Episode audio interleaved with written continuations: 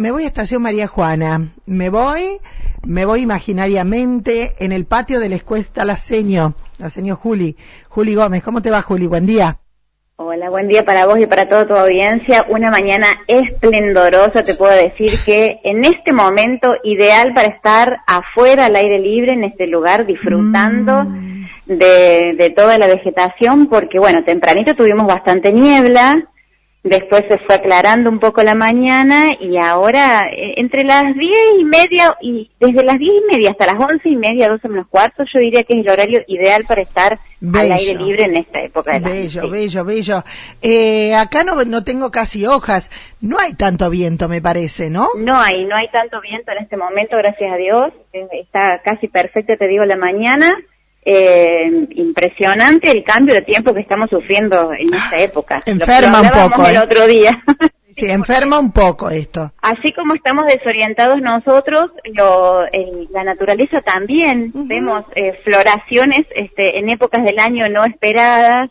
Eh, pobres plantas también están desconcertadas. Pero bueno, el otoño... Te decía notar. que nosotros que vamos por en bici por ahí hay unas flores que se ven en primavera, están ahora. Sí, sí. claro, hace calor, dice, bueno, saquen los capullos, dirán las plantas. Totalmente. Eh, contame, Juli, ¿hubo actividad ahí en la escuela? ¿Fue, fue la señora Rociano? ¿Estuvieron los Bueno. docentes? ¿Qué están haciendo?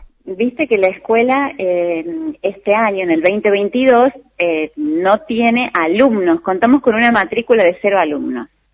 Entonces, en función de esto, se, se pensó y se repensó, se reelaboró el proyecto pedagógico de nuestra escuela Sí. eh, y le damos apertura a todas las escuelas de la zona que quieran presentar algún proyecto educativo y se realice dentro del horario escolar, pueden utilizar nuestra escuela como si como una especie de laboratorio al aire libre para tocar contenidos relacionados con la defensa del medio ambiente, la protección de nuestra flora y nuestra fauna, este cambio climático que, que nos está eh, aplastando a todos y nos tiene desorientados.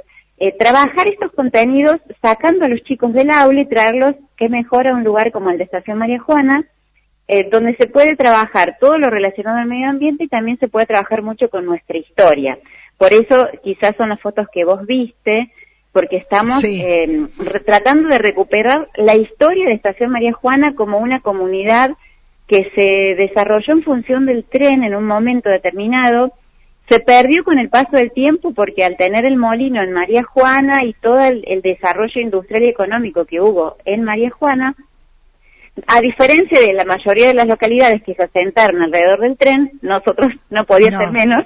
Sí, sí, sí. Eh, bueno, tuvimos la- eh, el asentamiento de la mayor cantidad de población en María Juana y lamentablemente con el paso del tiempo se fue perdiendo toda la historia. Por eso convocamos, estamos convocando de a poquito eh, a gente que eh, habitó estas tierras, que mm, tuvo clase en la Escuela de Estación María Juana, no en este edificio que tiene más de 70 años, sino en un edificio que había del otro lado de las vías. Y estamos recuperando poco a poco nuestra historia y el pasado de este lugar porque la idea es conservar lo poco que queda de las ruinas de Estación María Juana como un patrimonio histórico-cultural Exacto. eh, retomar ese trabajo que hizo Susana Viña tan fantástico cuando se dedicó a hacer la historia de los 100 años de María Juana, donde investigando en relación a los 100 años de María Juana, ella encuentra muchísimas fotos y mucho material para Estación María Juana. Claro. Entonces, bueno, tuvimos la visita de la señora de Rita Rociano el otro día que nos trajo un, un cuadro de regalo de su autoría que es fantástico. Hizo eh, una iglesia rural eh, se basó en una foto de una iglesia rural y, y armó todo un contexto alrededor de la iglesia como ella se lo imaginaba y con, con su recuerdo y su emocionalidad, ¿no? Puesta Sí, en el sí. cuadro, que para nosotros significa eh, tenerlo acá eh, un honor, porque bueno, ella es una reconocida artista plástica que favor. vivió, vivió en este lugar, creció eh, y Jugó, el otro- jugó ahí. eh, y después se iba, se eh, hizo su secundario en Sastre, porque acá no había escuela secundaria, estuvo de pupila en Sastre, y después utilizaba este tren de Estación María Juana para irse hasta Galvez, y de Galvez tomaba otro para Rosario, donde ahí hizo su estudio en, en y después, bueno, termina su vida en San Francisco como director de una escuela, ¿no? Sí, sí, en sí. San Francisco y bueno, y fue tomando, eh, su obra fue tomando jerarquía y hoy en día es, para nosotros fue un orgullo tenerla en la escuela. Eh, Y vino disfrutarla, vino también, Ay, sí, sí. decime quién Vino estaba. Neldo también, Neldo su primo. Rociano, claro. Neldo Rociano, bueno, y estuvimos filmando, sacamos fotos, eh, nos hizo un plano en, ¿viste esos papeles de calcar? Sí, de antes, esas hojas grandes Sí. en papel de calcar, bueno, se tomó el trabajo de hacer eh, en detalle la vía, dónde estaba la estación, había un galpón gigante, al costado estaba el, el, el malacate que se usaba, que era gigante, como lo podemos ver en Garibaldi, que hacía girar la locomotora y le cambiaba el sentido al tren. sí, sí. Nos contó un montón de detalles que nosotros no conocíamos de lo que fue la historia, bueno, yo por lo menos, y los docentes que estuvimos eh, de la escuela con ella, eh, que nos enriqueció muchísimo toda esta historia y de esto se trata, ¿no?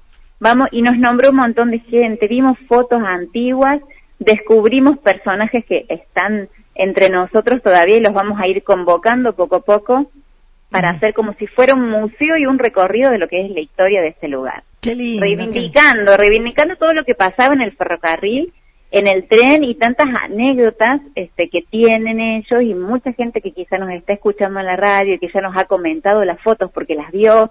Nosotros le contamos a la gente, tenemos una página de la escuela, Ujú. eh, SER 337 de Estación María Juana, y bueno, cada visita que tenemos eh, subimos imágenes a Facebook, la tenemos en Facebook.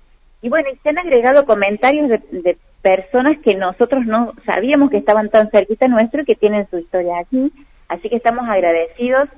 Te cuento que Rita nos hizo el contacto con la señora Marta Fabri, que fue su maestra de primer grado. Oh my God. Marta tiene 89 años, vive en San Francisco también actualmente.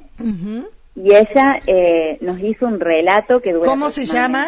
Marta. Marta Fabri. y fue la maestra de Rita. Fue maestra de Rita en primer grado y bueno, Marta vino acá porque estaba relacionada con la familia de Feraudo, con Bruno Feraudo, que eh, tenían acá un negocio ambulante, ¿eh? era un negocio de ramos generales. Eh, tenían una como una furgoneta de la cual hay fotos. Ay, qué lindo. Eh, Vos abrían la puerta de atrás de la furgoneta y lo que busqué Estaba. había.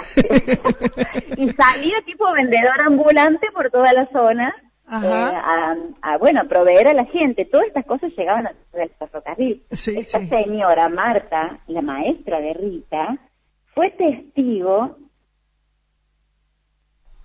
Sí, hola. No me dejes. ahora, ahora se cayó.